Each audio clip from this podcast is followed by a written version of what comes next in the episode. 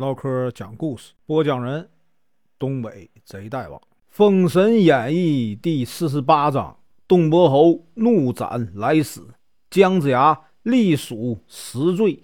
声明：本书由网络收集整理制作，仅供预览、交流、学习使用，版权归原作者和出版社所有，请支持订阅、购买正版。如果你喜欢，点个红心，关注我，听后续。窦荣刚明白过来啊！已被姜文焕一刀挥成两段，可怜守关二十年，身经百战今日死在金吒手里。姜文焕顺利进了城，和姜子牙一样啊，盘查府库，安抚百姓，又放了马赵，谢过金吒和木吒。金吒提醒他要早点赶往孟津，然后呢，就同木吒先回孟津复命去了。没几日啊，东伯侯的大军来到孟津，姜文焕见过姜子牙和武王，彼此欢喜。此时呢，天下八百诸侯合在一起，人马呢一共啊一百六十万。姜子牙选了良辰吉日，率领着百万人马奔往朝歌。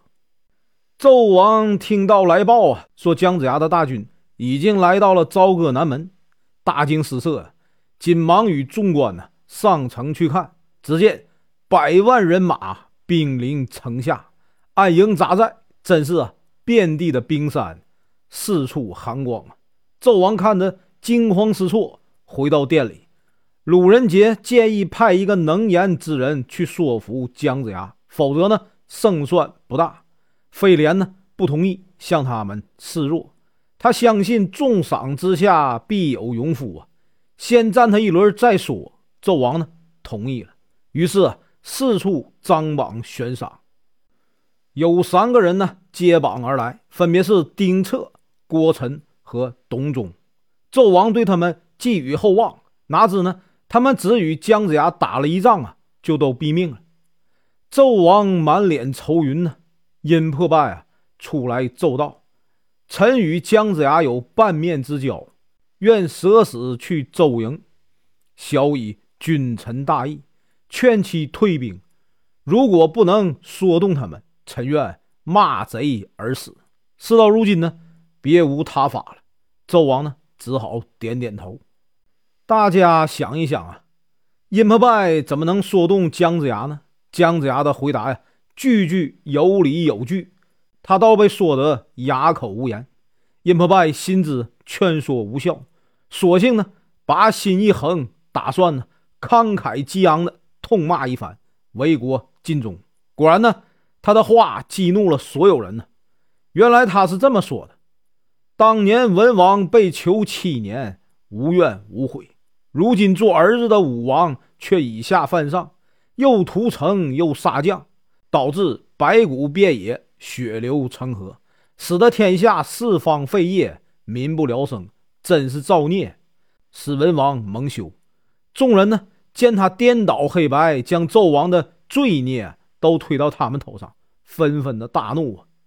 姜文焕更是啊，怒火中烧啊，站出来指着他的鼻子说：“呀，你贵为国家大臣，不但不匡正君主之错，还不知啊羞耻，在这里鼓唇弄舌，胡说八道啊！真是猪狗不如！”再不快走，恐怕你死都不知道是怎么死的。姜子牙急忙就制止了，说：“呀，两国相争，不斩来使。”两人息怒。殷破败也被激怒了，说：“呀，你父亲勾结皇后，谋逆啊天子，本来就该诛之。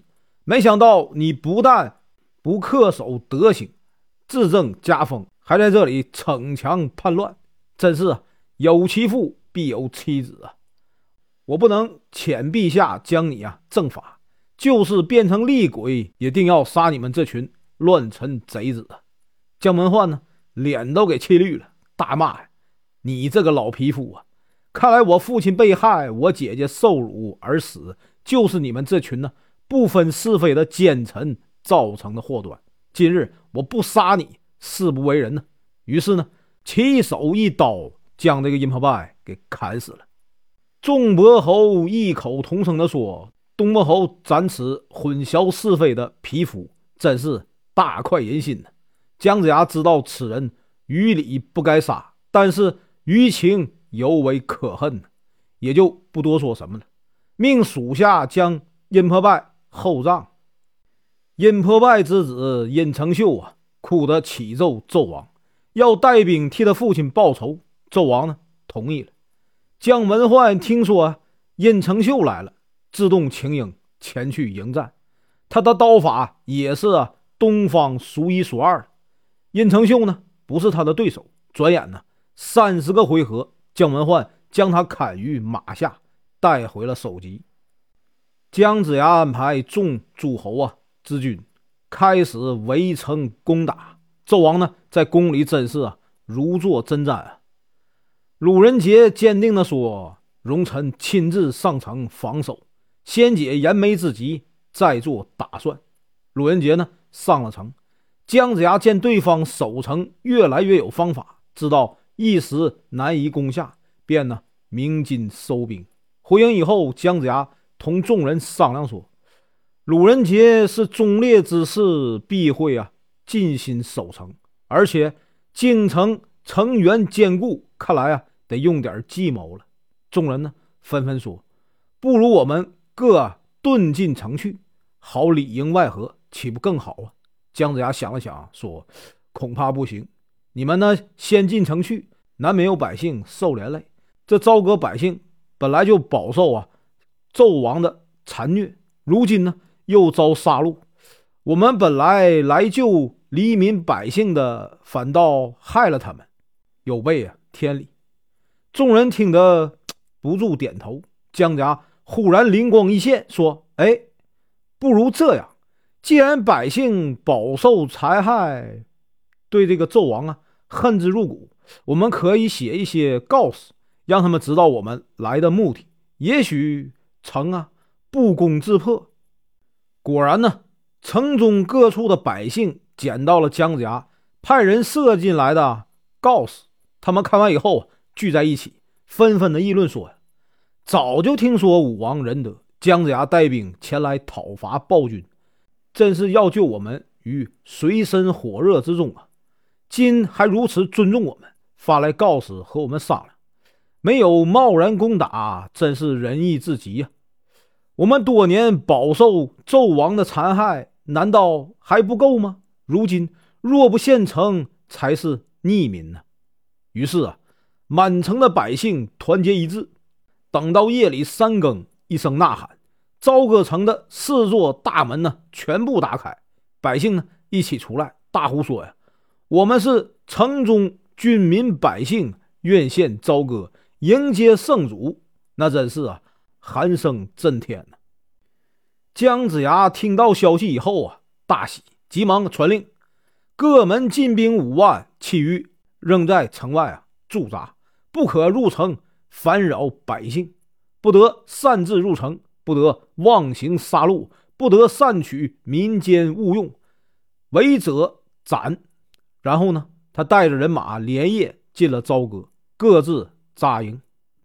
纣王还在和妲己饮酒作乐，忽然听到外面呢动静甚大，杀声震天呢，心里掠过一丝不祥的感觉。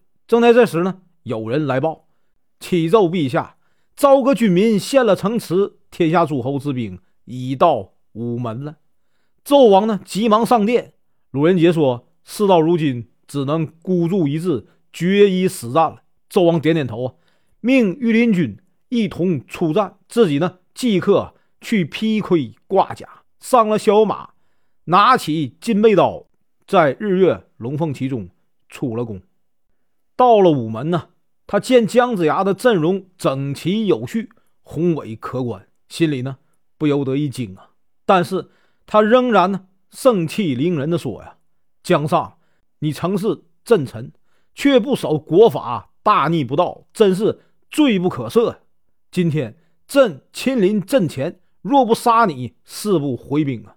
姜子牙答道：“，陛下，君天子之尊。”诸侯守其四方，本是国泰民安，一片祥和。然而呢，陛下之恶，贯盈宇宙，导致天怒民怨，天下叛之。